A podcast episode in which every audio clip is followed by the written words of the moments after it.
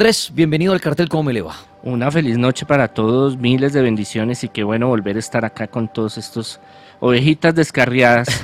estos chukis. Estos chuquiciados, sí. El tema de hoy es maravilloso, muy, muy profundo. Maravilloso y extraño. Y bastante bueno porque, Monseñor, ¿cómo, si la definición suya a milagro qué es?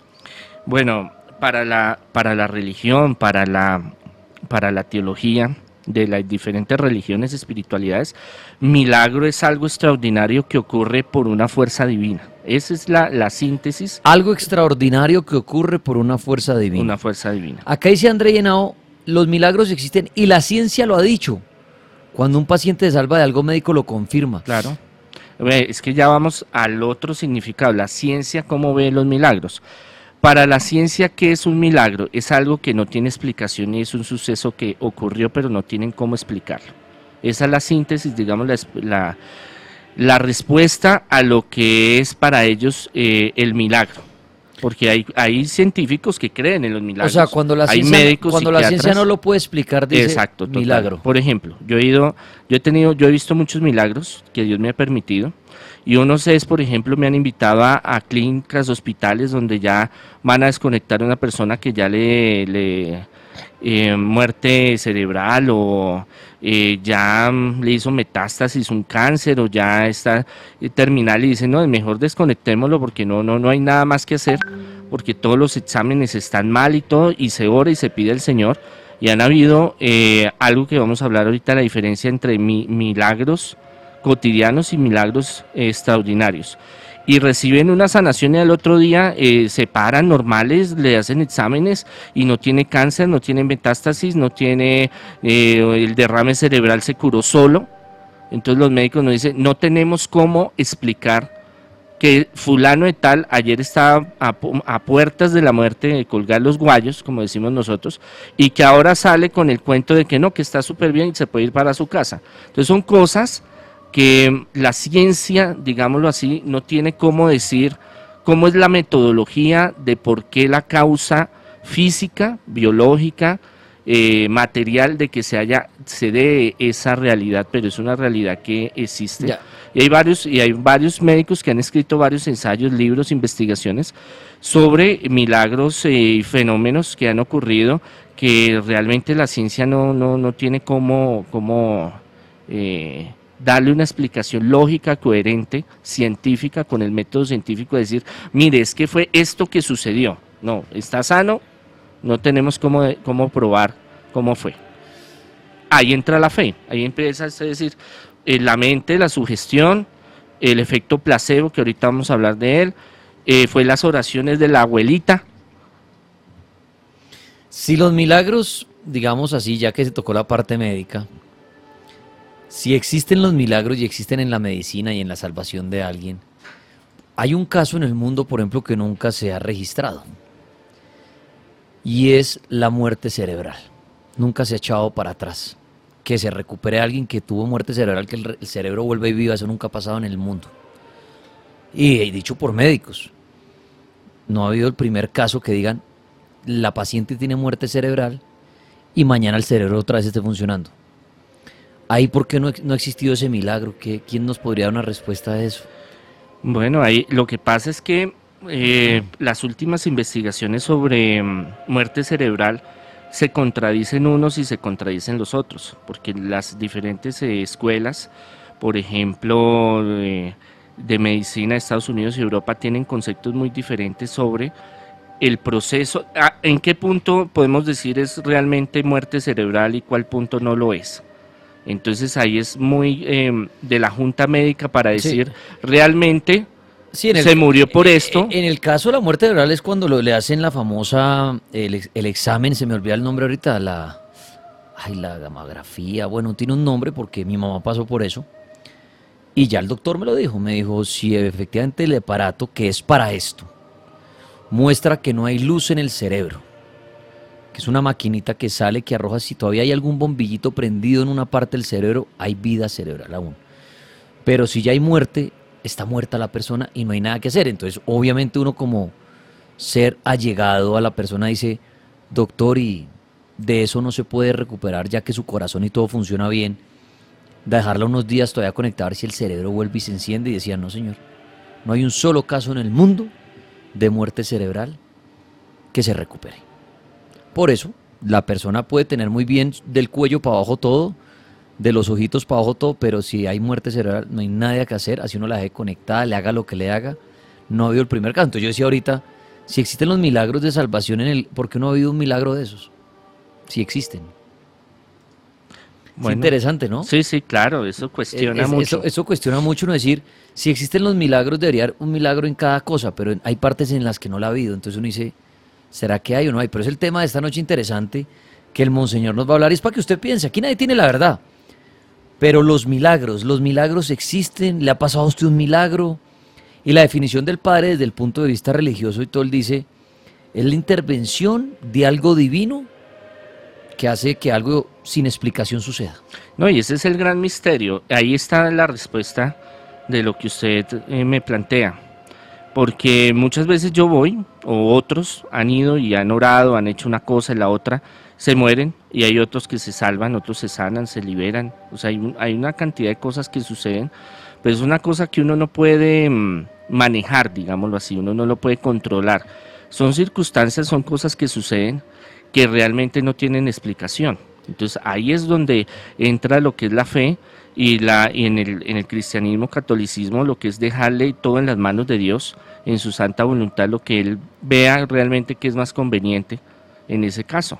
Entonces es algo que uno no puede, mm, si uno tuviera ese, ese poder eh, de garantizar, mire, yo voy y se sana, pues hombre, sería el hombre más rico y más poderoso del mundo pero no, no existe. Eh, eh, es eso que plantea el padre también es buenísimo, ¿no? Que existiera esa persona que le hace el milagro. No, no hay. Por más de que usted lleve el padre al hospital, o al, le recen, pastor, pastor al, que usted crea, el que sí, el que usted y, y todos se arrodillen alrededor. Sí, si hubiera una fórmula, y ahí chévere el comentario del padre, si existiera la fórmula de hacer el milagro, pues todo el mundo lo haría. Claro, totalmente. Si uno, y uno diría, ah, es que se trata de traer seis monjitas, seis padres, el rosario en la cama, rezar y verá que el niño se despierta de la nada sano y sano. Claro, total. Y es duro para, para por ejemplo, para mí que veo, voy a, ver casos de niños que están en coma inducido, eh, gente que me llega pidiendo liberación, sanación, prosperidad, restauración de hogares, y hay casos y de trabajo y de prosperidad que se dan rápido, otros se demoran, otros no se dan. Entonces yo soy muy, muy honesto con la gente, les digo, esto es un proceso, vamos a trabajar, Puede ser que progrese, puede ser que se haga el milagro de sanación, puede ser que se, eh, se libere, puede ser que no, porque no es, o sea, si yo tuviera ese poder, eh, sería, pues mejor dicho, el, super ah, Ahí volveremos a decir, sería el Dios. sí, claro. Que bajó de los cielos, le puso la mano en la frente y le dijo, usted no se muere todo otra vez que se active. Claro, yo he visto muchos milagros, pero yo no puedo eh, manipular el milagro, que eso es otra cosa. Eh, es que ese es, el, ese es el problema. ¿Cuándo ocurre un milagro? ¿Y el por qué? A partir de este momento. Muchos asocian el milagro a Dios. Y yo les hago una pregunta a ustedes. ¿Cuántas personas que no creen en Dios han recibido milagros? Muchas.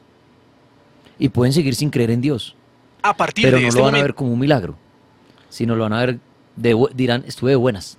Sí, me salvé, o, me salió esto tan chévere, soy de buenas. Sí, depende de su, historia personal. Se murió todo el mundo en el avión y yo fui el que se ah, de buenas que me amarré bien fuerte el cinturón, a lo mejor ninguno se lo amarró como yo. Claro. El que cree en Dios, ¿qué va a decir? Obviamente Dios. Pero esa, ahí les plantó a los que están oyendo esto. Alguien que no cree en Dios y le ocurre un milagro, ¿qué pasó ahí? ¿Será que los milagros sí están asociados a Dios? ¿O el milagro está asociado a qué? Dependiendo, es que cada caso es diferente, porque depende del tipo del milagro y de la persona. Pero por ejemplo, el milagro de la salvación de un accidente, padre. Van, lo voy a poner ejemplo, cinco personas en un vehículo, cuatro creen en Dios, cuatro rezan, cuatro van a su misa y se mueren. Uno que no cree en Dios, no va ni a misa ni nada y queda vivo. Milagrosamente, un carro en pérdida total, cuatro víctimas y uno se salvó. Y le pasó fue un rasguño, como hay accidentes que han visto eso. claro que sí. ¿Ahí qué pasa? Lo que pasa es que eh, la, esto ya es muy subjetivo y ya va mucho hacia la fe. Ah, no, y nadie tiene la verdad en esto, No, pero pues, estamos planteando casos Sí, de sí, es, milagros. eh, especulación teológica se llama eso. ¿Ahí qué pasaría? Eh, esto me lo han hecho ya muchas veces y me preguntan, mire, conocer la mente de Dios y cómo Él actúa es un misterio. Pero Dios en todo tiene un propósito. Si a ellos se los llevó, era con un propósito y si Él se quedó, era con un propósito. Que Él puede, en muchos casos, y yo he visto, en casos muy difíciles, eh, gente que es agnóstica, que quiere decir de que no cree en un sistema religioso, pero cree en un ser superior, gente atea, o sea, que no cree ninguna, ni en ningún sistema religioso, ni político, eh, perdón, religioso, ni eh, en un ser creador. Eh, hay momentos donde están en, en circunstancias tan fuertes o han tenido vivencias tan fuertes que se han convertido. Hay muchos que han tenido momentos de, eh, por ejemplo, casos así de que van en un accidente y los demás se matan y son muy piadosos y son muy espi- espirituales y el otro queda vivo con un cargo de conciencia ni el berraco. ¿Por qué se mataron ellos y no me maté yo que soy una lacra? Sí, de acuerdo. Y eso también sirve para un cambio, una conversión espiritual, pero cada caso es diferente y cada persona asume su realidad de vida diferente. Entonces hay dos tipos de, mm, milagros, el cotidiano y mm, el paranormal, digámoslo así, o especial, o trascendente, o lo que pasa en los sentidos, digámoslo así.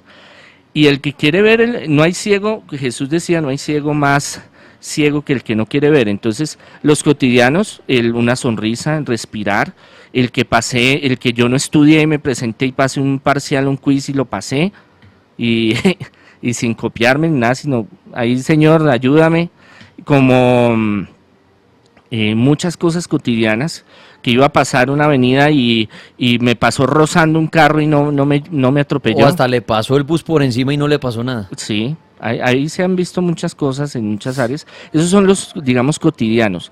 Pero si usted no es, si usted no le pone cuidado, si usted no es espiritual, pues sencillamente usted le va a buscar una causa lógica, coherente. O el decir estuve buenas. Sí, estuve buena, no me tocaba o a eso no le pongamos cuidado porque eso no es importante. Sí, eso, eso no. Es la, Mejor no pienso en eso porque la inclinación de su fe. Y lo que el padre Claro. dice es muy cierto. Hay personas que hasta que no les ocurre el milagro, no empiezan a creer. Hay muchos, lo que el padre dice es cierto, hay mucha gente que se entregan a Dios o a X o Y religión después de un acontecimiento fuerte, ¿no? Hay gente que se salva de algo de, pongámosle ejemplo, el cáncer, cuando ya el médico le dice, hermano, no, ya no hay nada Mire, que y- hacer, y uno- se salva y de pronto ahí va y se, se, se entrega a Dios ahora de en adelante, ¿no?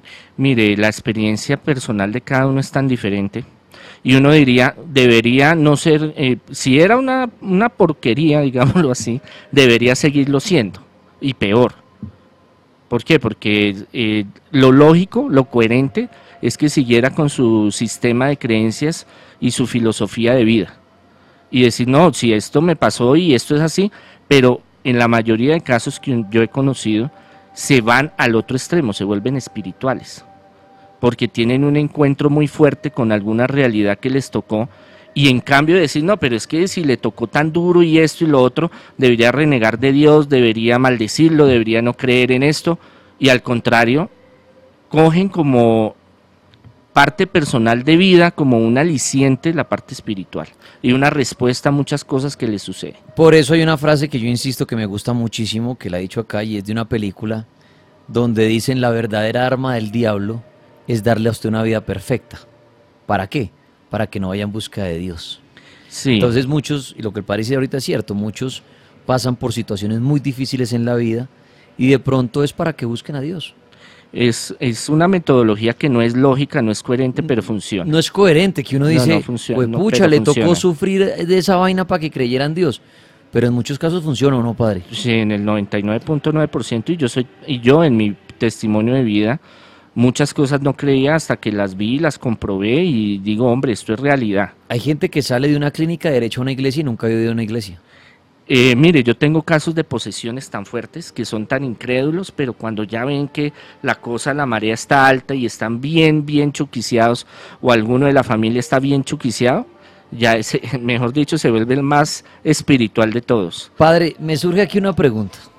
¿Cuál es la diferencia entre milagro y suerte?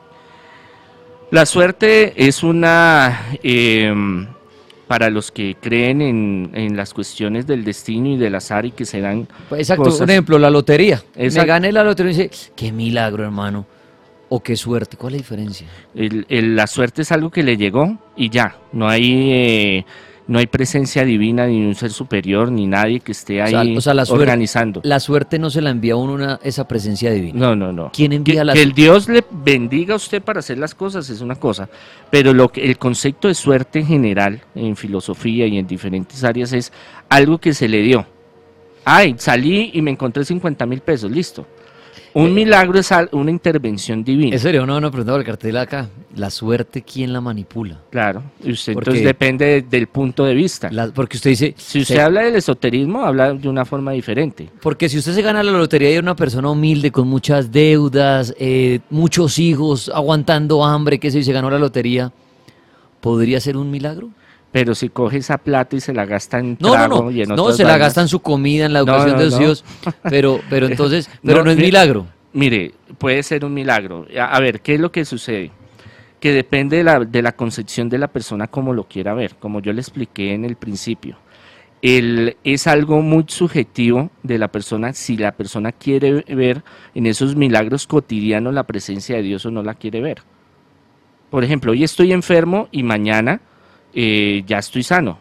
Usted dice, gracias a Dios. Puede ser, depende de su concepción, de su mente. Pero otro dirá, no, ya me... No, eso... Gracias al médico. Al médico o a las defensas o no, eso fue una gripa suave. Se ve más en los milagros extraordinarios. Que eso es lo que vamos a... Eh, eso como, eh, como introducción, por eso quería debatir esto con el padre, porque uno dice, el milagro cotidiano, para concluir esta parte, uno dice, depende a su fe y depende de lo que usted crea. Lo que el padre dice, oiga, hoy amanecí enfermo, pero ay, Diosito me curó. Bueno, usted de pronto con eso otro dirá, no, menos mal me tomé la droga esa al mediodía y me recuperé y ni, ni siquiera se acordó de Dios. Eso es de cada quien.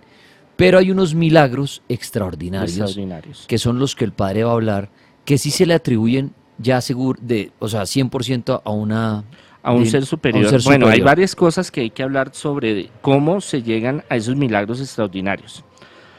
Lo primero es que tenemos que descartar lo biológico y lo físico. Nosotros tenemos una mente muy poderosa, tanto en la sugestión de lo que nosotros en nuestra mente guardemos, como algo que se llama efecto placebo. Entonces, la mente es tan poderosa de que, mm, y científicamente está comprobado, hay muchos estudios, donde eh, usted se puede sugestionar de que usted se va a sanar, de que usted va a estar bien y puede darse ese, digamos, ese milagro. Que la ciencia no puede explicar y decir, no, es que fue las endorfinas y que fue este medicamento, sino sencillamente es algo que sucedió y no hay explicación. Y muchas veces ocurre que la mente trabaja, el inconsciente eh, trabaja de una forma asombrosa y nos ayuda mucho. Ya viene el efecto placebo, que es, una, es algo que eh, penetra en nuestra mente, digámoslo así. Alguien nos pone para que nosotros creamos que eso tiene una, una sanación. Y esto es algo muy fuerte y esto se trabaja mucho también control mental, que ahorita más adelante vamos a hablar un poco sobre eso, programación neurolingüística y demás. Eh, hay unos estudios eh, muy profundos de diversas mm, universidades en el mundo donde eh, el efecto placebo es algo que han, trabajado mucho en el sentido eh, de que muchos médicos, hay una parte muy importante que es el, hay que tener un, encuentro, digámoslo así, un carisma, un swing, un feeling del el paciente con el, con el terapeuta, con el médico, que hay una afinidad. Cuando hay esa afinidad, el médico le puede decir, mire, tomes estas cápsulas, porque esto le va a quitar el resfriado.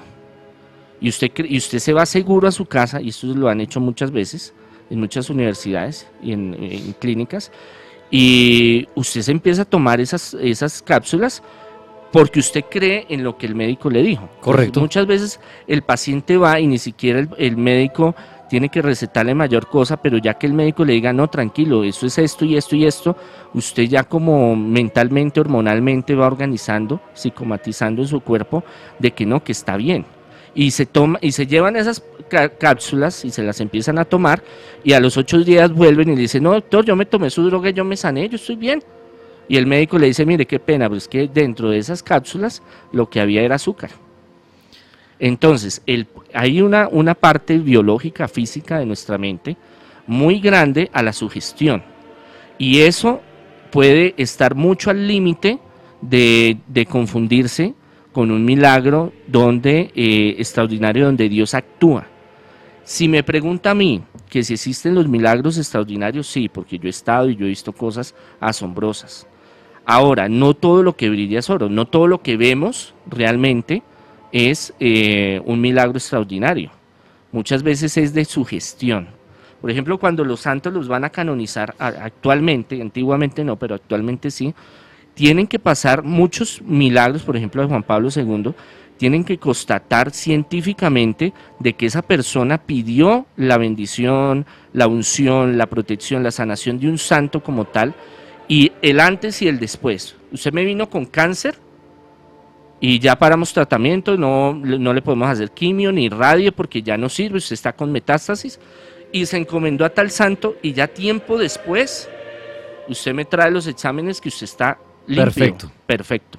Entonces. O sea, como comprobar pruebas claro, de que fue el santo. Que fue, que fue un milagro, no por la ciencia, sino por algo que no se desconoce. Entonces, no se sabe si es Dios, no se sabe si fue Juan Pablo II, no se sabe si fue la mente, porque ese es, ese es un, límite tan ceñido y tan apretado que es muy difícil distinguir realmente y es ahí, es como cuando la gente, hay varios hay médicos que les ha sucedido eso, hay investigaciones, donde eh, entran en un estado alterado de conciencia, entran en, por ejemplo, eh, en un coma inducido y, sienten que se mueren y se van y el médico dice, no, los signos vitales sí se murió y después vuelve y después viene a contar la historia, eh, vi el túnel o vi el extraterrestre o vi la Virgen o es que yo vi que recorría mis pasos. ¿Cómo comprobar eso? Es muy difícil. Puede ser que sí hubo esa experiencia pero usted desde este plano terrenal, usted no tiene cómo comprobarlo. Igual el milagro extraordinario, usted no tiene cómo comprobar ese milagro. Es que no hay cómo comprobarlo, a la hora la verdad. De cómo sí se puede comprobar el hecho real, pero no cómo se dio. Cómo, ¿Quién lo dio? Si el demonio lo sanó, porque a veces el demonio sana. Y yo he tenido... Ahí, ahí nombró algo importantísimo, el diablo. Quería, veo, vi ahorita en Twitter a alguien que decía Oiga, tripas, y si por ejemplo la persona no le reza a Dios, sino le reza al diablo. Claro, o a otras entidades. A otras entidades. Que o un extraterrestre vino y lo sanó. Que son poderosas. Pongamos el primer ejemplo del diablo. El diablo, si existe, es un ser poderoso. O sea, no es una mentira. Si, si ha estado al nivel de Dios, o si lo vemos como el contrincante de Dios, pues no es un pendejo ahí. No, no es cualquier baboso. No, es un baboso ahí. Hmm. Yo soy el enemigo de Dios. No, tiene que hacer de tú a tú decir, yo soy el enemigo de Dios. Y... Entonces, si el diablo existe, y hay personas que le piden a él, como se habla a veces de venderle el alma al diablo y le da riqueza y le da... Ahí también venía mi pregunta, padre, y lo decían en Twitter. ¿El diablo puede hacer milagros? Claro, yo he tenido casos donde sanaciones, por ejemplo, de, parálisis, eh, donde eh, los médicos dicen que nunca más va a volver a caminar. Eh, hacen pacto con el enemigo, hacen trabajos de brujería, le incorporan un espíritu y el tipo empieza a caminar. Y, esto, y eso se habló en el Congreso ahorita en Roma, varios hablaron sobre eso y yo he tenido también estado en casos de esos, donde el tipo camina, no se sabe, no hay explicación científica. Pero uno llega y hace un exorcismo, le saca el espíritu y el tipo no vuelve a caminar. Entonces uno dice, ¿cómo fue que se dio eso? Son, sí, son cosas. O sea, el demonio lo hacía caminar. Claro. Y, si uno limpia al demonio ya no camina. Exacto. O padre, podría pasar en el tema del diablo que usted le pida al diablo la sanación de X o Y cosa que usted tiene y se la da. Pero eso no debe ser gratuito. No, las consecuencias, claro, él no, es, él no, es, gratis. El diablo decir, listo, mijo, lo hago caminar, lo salvé de ese cáncer, lo salvé de la pobreza, pero... Su mujer no se fue, pero sus hijos lo quieren. Pero a cambio... la retaliación es otro... Es, es, es la contraprestación del enemigo, digamos. ¿Qué es lo que dice que nos hace Dios? No, Dios da con amor y, bondad en medida que Él ve que hay que darlo. O sea, no hay, no es que eh, nosotros debemos de entender que Dios no es como un cajero automático. Y usted va y digita 2000, ¿cuánto va a señor, cuánto va a retirar? No, 500 mil y sale, y sale el dinero. No, Dios no actúa así, Dios es un ser muy inteligente y uno le puede decir, mire, yo necesito tal favor, pero si él ve en su inmensa sabiduría que no lo va a dar por X o Y circunstancias, o porque es, es, negativo, o porque necesita aprender algo, o purificarse de algo, o está liberándose de algo, pero uno no lo ve así, uno lo ve que está mal porque es que yo necesito tal sanación o tal liberación o esto y lo otro. Él actúa según su criterio. Por eso es que uno no puede manejar los milagros, a menos de que haya una trampa de por medio.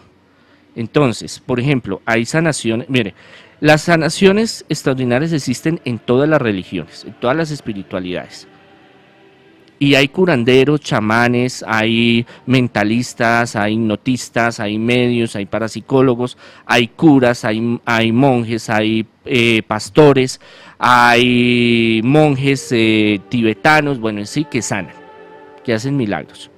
Ahora, el saber si realmente es un milagro de Dios, del demonio, de la mente, o simplemente es una manipulación mental, es otra cosa. Eh, muchos, em, digamos, no voy, a, no voy a hablar de, de un cierto grupo para no para que después no digan, no, es que está en contra de fulano, de sutano, no. Hay personas que hacen eh, pactos con el enemigo y que pueden hablar de Dios y predicar de Dios. Y esto se, ha, visto en varias circunstancias. Sí. Y entonces hacen una especie de, puede ser de control mental o de sugestión o eh, de que le incorporan un espíritu y la persona se levantó y caminó o se sanó en ese momento. Hay otros que utilizan medios tecnológicos, que ahorita vamos a hablar sobre eso, y hay otros que utilizan la farsa. Entonces, muchos utilizan, bueno, yo lo contrato, y usted sale y usted va a ser de cuenta que usted ha sido paralítico toda su vida, usted se hace el pendejo, se monta aquí a la tarima, yo le hago tal oración y se sano. Como los que vemos en la calle a veces que, que están en sillas de ruedas o están eh, con unas heridas, unas llagas y, o que no pueden caminar y después se la cuadra vemos cómo van caminando. Hay un show detrás de eso. Exacto, y eso se da mucho porque nosotros no profundizamos en el, en el fenómeno que está ocurriendo. Es que eso, eso, ¿se acuerda que la esposa le había dicho, padre, que tocáramos el tema de que uno dice, yo lo he visto en televisión a veces y lo dejaba y me ponía a verlo porque se me hacía increíble cómo un señor le toca la frente a alguien en una silla de ruedas y la persona se para y camina. Claro, uno dice, un milagro, pero esos milagros así no se han comprobado. claro, hay unos que sí, otros que no. Hay médicos que eh, llevan una historia clínica en ciertos lugares que sean serios, donde dicen, bueno, este tipo desde la niñez es paralítico y ah, le han hecho cirugías y todo y todo, nada, pero llegó allá y se, y se sanó. Sí existen los milagros, no le puedo yo decir a usted que en todas las áreas, en todas las religiones, espiritualidades, he visto de diferentes religiones que se sanan, sí se sanan de forma extraordinaria, sí lo hacen. Pero hay muchos que es manipulación mental, el efecto placebo, la sugestión, hay otros que es eh, el chantaje, la, farsa, como hablamos nosotros. Hay otros que sí realmente hay una intervención de Dios y hay otros que es la intervención del, enemigo. Hay, líderes religiosos que hacen pactos con el enemigo eh, porque le va a dar eh, un don de predicación, un don de liberación, un don de, de sanidad. ¿Con qué lo hacen? Para que en sus predicaciones vayan metiendo cosas que no son. Entonces hacen el pacto con él y uno diría, pero es que si hace un pacto con el, enemigo, el enemigo no lo dejaría hablar de Dios, ni predicar, ni hacer sanaciones. No, claro que sí, porque es un distractor. Para que la gente lo busque al pastor y el, perdón, al líder religioso, o sacerdote, o monje, lo que sea, para que eh, en esa medida eh, la gente crea más en ese ser y no en el de arriba. Entonces el enemigo trabaja de una forma muy sutil.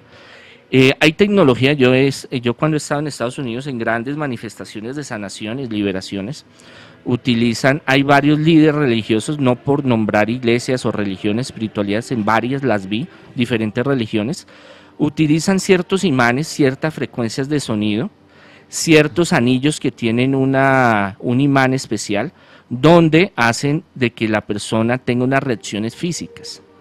Y, hay el, y, muchos trabajan el control mental. Entonces, la persona va como un estado eufórico, un estado de ansiedad, en un estado donde quiere recibir algo y el em, hipnotista, digámoslo así, la persona que está manejando su mente, logra, digámoslo así, que esa persona se conecte y que pueda manipular su mente, pero a veces son sanaciones momentáneas. Es de mientras dura el, show, digámoslo así. El show y después chao. Y después chao.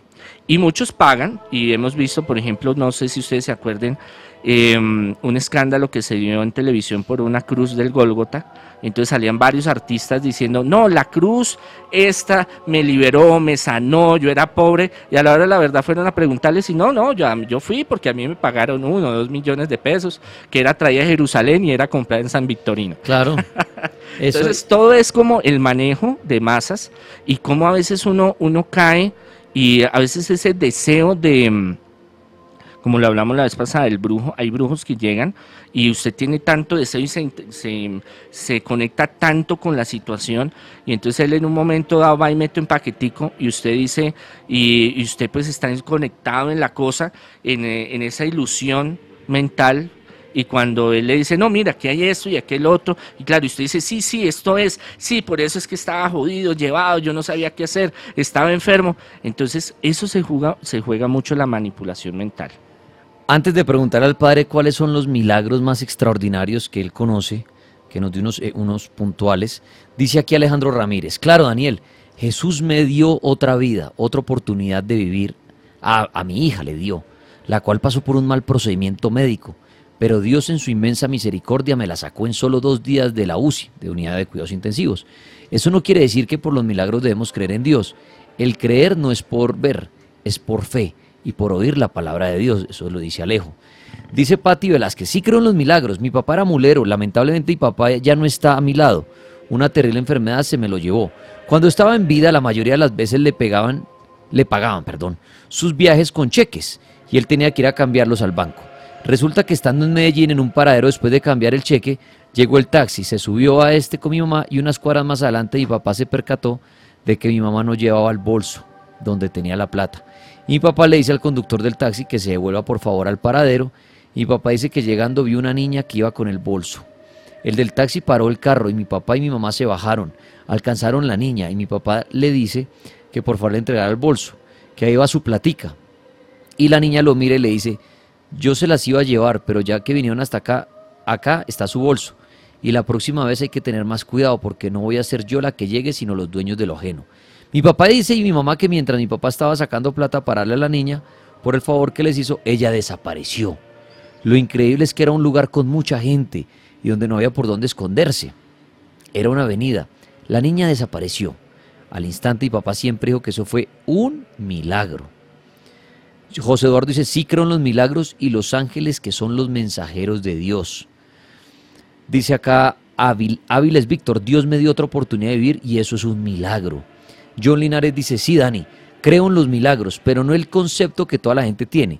Un milagro es algo con una alta tasa de improbabilidad, pero que de igual forma sucede sin ningún tipo de respuesta conocida por el humano hasta hoy. Tripas, dice Ernesto Antonio Pino, tripas los milagros existen. Considero que cada uno de nosotros somos un milagro al estar en este mundo. Salvarse de situaciones peligrosas se considera milagros. Salud desde Altamira, Antioquia. Mucha gente cree creo lo que hay en la mayoría de comentarios que sí creen en los milagros. Padre, ¿qué milagros conoce usted que nos pueda dar puntual en el, transcurso de la historia? Bueno, en la historia hay muchísimos, muchos, muchos. Que la religión... Comprobados científicamente, hay bastantes. Desde los de Jesús hasta nuestros días, de muchos santos y de mucha gente que... Em, ¿Cuáles fueron los de Jesús más, más reconocidos? El resucitar muertos, el resucitar él y el resucitar muertos. Ese fue, y las sanaciones de, los ciegos, de la lepra, que era una enfermedad terrible, una maldición el que tuviera eso. es triste lo que yo voy a comentar, pero es una, realidad. A mí me frustra mucho que eh, hay gente que llega con casos, me tienen una fe extraordinaria, Llegan unos casos terribles de enfermedades terribles, de cosas terribles, y yo no poder hacer nada. Yo ayudo, colaboro y hay muchos milagros extraordinarios que se han dado.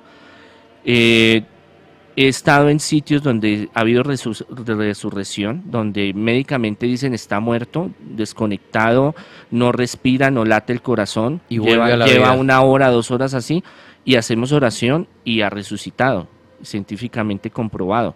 Está el parte, escribieron muerte tal hora por tal cosa, y sí, de cáncer, de sida, eh, enfermedades de lupus, una cantidad de cosas extraordinarias, pero esa es la gran frustración. Porque llega gente que yo digo es muy espiritual y muy buena y quiero ayudarlos, o con un problema económico, de prosperidad, un problema de salud, un problema de posesión, y a veces, y yo no puedo. Y es triste, porque uno quisiera tener como esa varita mágica y uno decir, sánese, libérese, prospere y no.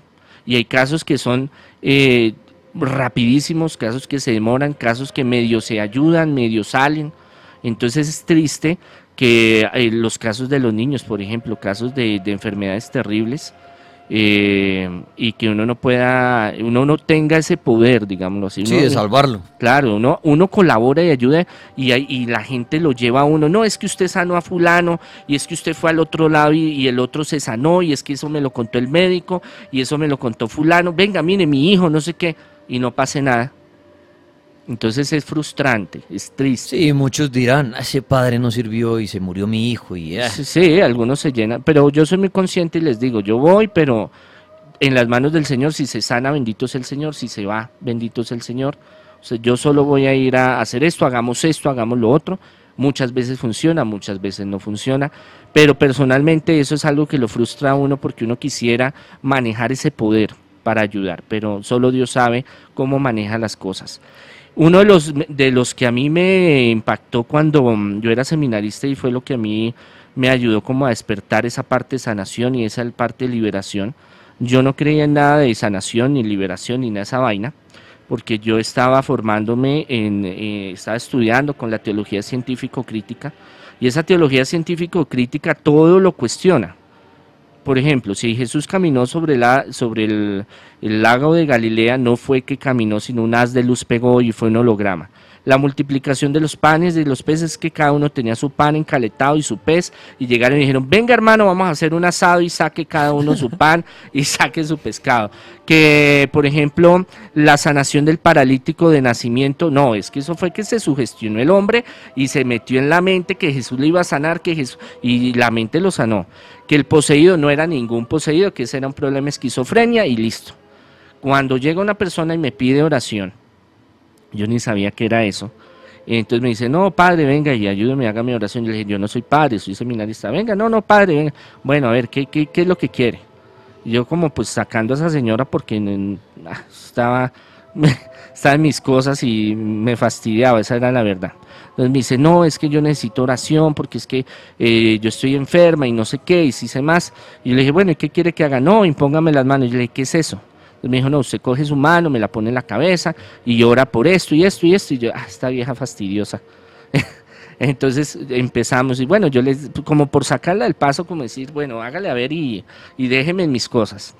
Y ella sintió un gran calor, que me lo dijo en ese momento, y yo también sentí algo de eso. Pero yo no le puse cuidado. Entonces la vieja se fue, la mujer se fue, y a los tres, dos, tres días, yo no me acuerdo muy bien, llega con un cartapacios y eso ese es uno de los de los que de los milagros que a mí me impresionó tanto que desde ahí yo ya me dediqué a esta parte hace muchos años y ella llegó y me mostró mire padre y yo le dije que no soy padre bueno padre mire aquí tengo el cartapacios y mire los exámenes y mire, me sané, me sané. Yo, claro, yo me hacía el pendejo y miraba y las hojas y números y fechas y yo no entendía un carajo ni nada. Y entonces yo le decía, pues esta vida está loca, ¿cómo así que se sanó?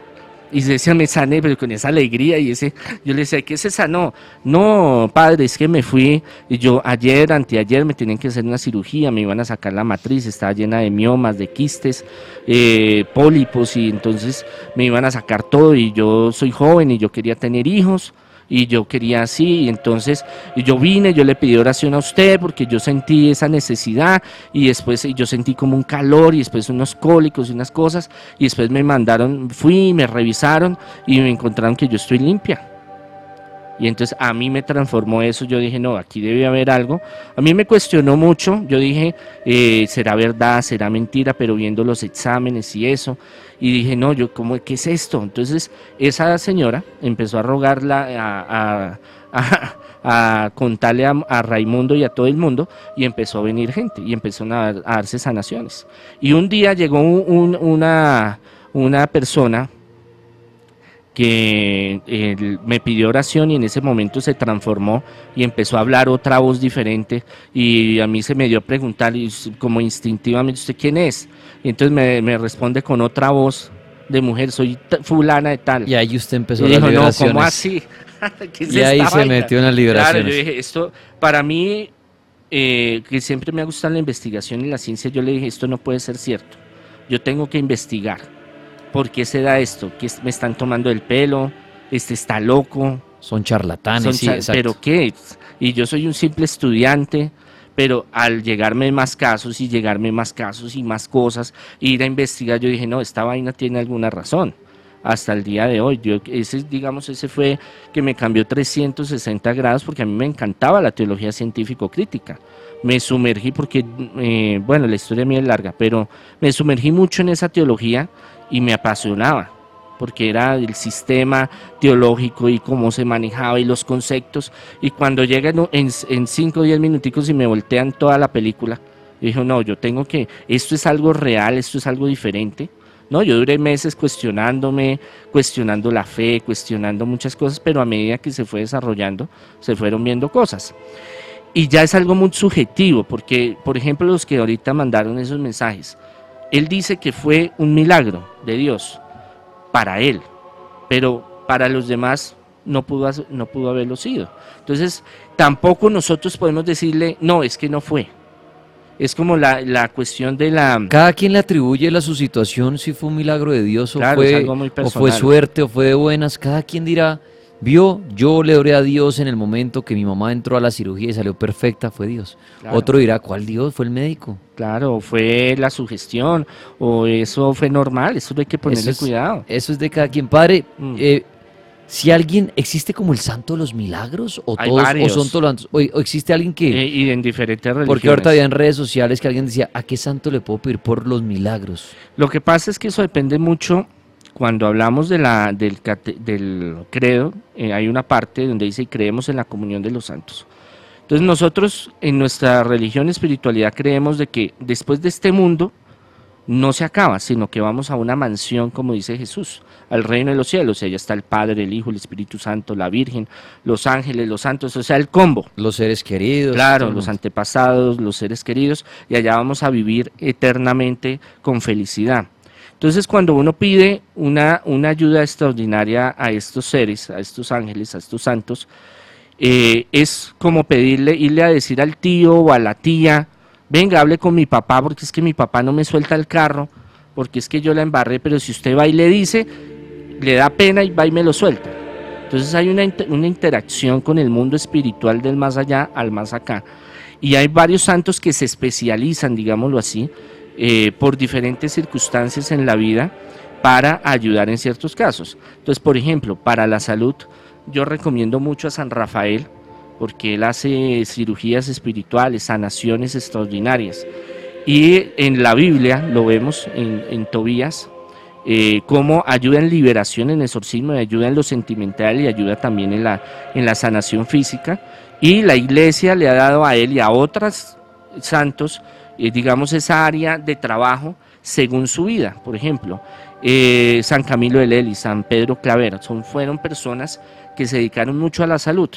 Entonces hay como esa relación de que desde el más allá eh, ellos pueden ayudarnos bajo un permiso de Dios. Todo está bajo un permiso de Dios. Entonces él dice, bueno, pidió, oró, yo le voy a decir, bueno, fulano y tal, si quiere, cárguese esa diligencia, de esa vuelta vaya y ayúdele a, fulano o a sutano. Entonces, más o menos en eso, no es que Dios no tenga el poder de hacerlo él directamente, no, pero es que ellos trabajan en equipo. Cuando vemos en la Sagrada Escritura al Padre, al Hijo, al Espíritu Santo, Él no se desliga nunca del Padre y del Espíritu Santo. Son un combo, son un equipo. Y en ese equipo pues entra la Virgen, los ángeles y los santos. El que no es de línea católica, el que es de línea evangélica, protestante, cristiana. Creer en el Espíritu Santo, en Jesús, en Dios eh, los que son de otras religiones. Hay muchos que tienen sus deidades, sus espíritus y ciertas eh, representaciones. En cada, en cada religión y espiritualidad tienen eh, diferentes espíritus y entidades, ciertos roles. Entonces uno es para, el, para las cosechas, otro es para la fecundidad, otro es para hacerle mal al otro, el otro es para el amor. Entonces en cada sistema religioso espiritualidad tienen su forma de, tener, digámoslo así, ese contacto. La Iglesia Católica tiene en sus diferentes ramas independientes como nosotros, eh, anglicanos, ortodoxos, cristianos, evangélicos, bueno, una gama enorme que usted puede eh, requerir, los ángeles, los arcángeles, querubines, serafines, las potestades, eh, y los santos y aún nuestros antepasados porque creemos de que ellos están en la presencia del Señor. Y hay muchos milagros que dicen, no, es que fue mi abuelito que me visitó y me hizo tal sanación. O sea, el poder de Dios es tan grande que no lo podemos cerrar. Es como la paradoja de la teología cuántica, de la física cuántica, donde la física cuántica, si usted la maneja en un estilo, puede dar las, las em, eh, pruebas, digámoslo así, las señales de que no hay un Dios, pero también se puede utilizar para decir sí, sí existe un ser creador. Entonces estamos en ese vilo en que puede ser que sí, puede ser que no. La ciencia no puede decir, no, es que Dios no existe. Tampoco nosotros podemos decir, tengo las pruebas de que Dios existe. Es algo muy personal, muy, muy único. Monseñor Andrés Tirado, me encantó oírlo hablar de los milagros, la existencia de los milagros, cómo podemos saber si de pronto es un milagro, cómo es algo más personal. Pero bueno, el Monseñor toca todos esos temas espirituales, todos estos temas religiosos, lo de las liberaciones, y también pues se pueden acercar a él los interesados en, en el Monseñor, lo pueden ubicar, ¿no, Padre? Sí, para sanación, liberación, progreso, eh, salud, restauración de hogares, problemas con los hijos, la pareja, exorcismos, que es el tema más fuerte. Tenemos una escuela eh, virtual y presencial sobre estos cursos, libros, en internet me pueden buscar, Monseñor Andrés Tirado en la oficina en Bogotá al 600-3445 en las tardes. Eh, avisos parroquiales, cuñas. El 15 de junio estaré en, Barcelona dando un curso sobre Pero venga, padre, deje la viajadera. No, pero... O sea, venir del Vaticano y ya está en España. váyase conmigo, váyase conmigo. Deje la envidia que usted se va para Rusia 15, yo no le digo nada. 15 de junio entonces estará en España. ¿Dónde va a estar? En Barcelona dando un curso sobre sanación, liberación, ah, 15 de junio. ¿Hasta cuándo va a estar Hasta el 22 de junio. Eh, finales de junio, en 25, 26 va a estar en Lima atendiendo unos casos y a finales de agosto voy a estar en, Los Ángeles. O sea que en el cartel para el 2020. 25. No, no, yo ah, vengo, yo vengo. Ah, no me saquen porque. Pero ahora es que está viajando. Chévere, chévere. Entonces en, España. No viene. En España que se agenden los de Barcelona el 15 de junio. Sí, sí, que se preparen. Chévere, padre. A estar muy bueno. Pues me alegra, me alegra que esté muy bien y viajando y haciendo lo que le gusta y ayudando a tanta gente. Que le vaya muy bien, padre. Infinitas bendiciones. Usted es el que me debe llevar a Rusia porque imagínese, un mes por allá. No lo iba a llevar, pero pues está en España. ah, sí. ¿Cómo no? Ahí estaba el monseñor Andrés Tirado, los